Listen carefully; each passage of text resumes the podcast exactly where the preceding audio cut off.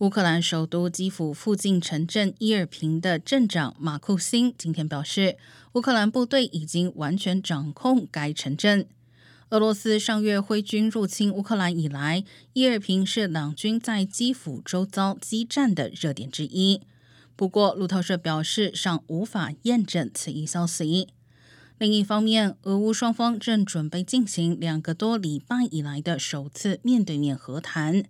泽连斯基在接受俄国媒体访问时说：“如果没有停火和俄方撤军，将不可能达成和平协议。”但他排除了以武力夺回一切俄军所攻占领土的可能性，表示这将导致第三次大战，称希望针对乌东顿巴斯地区达成妥协。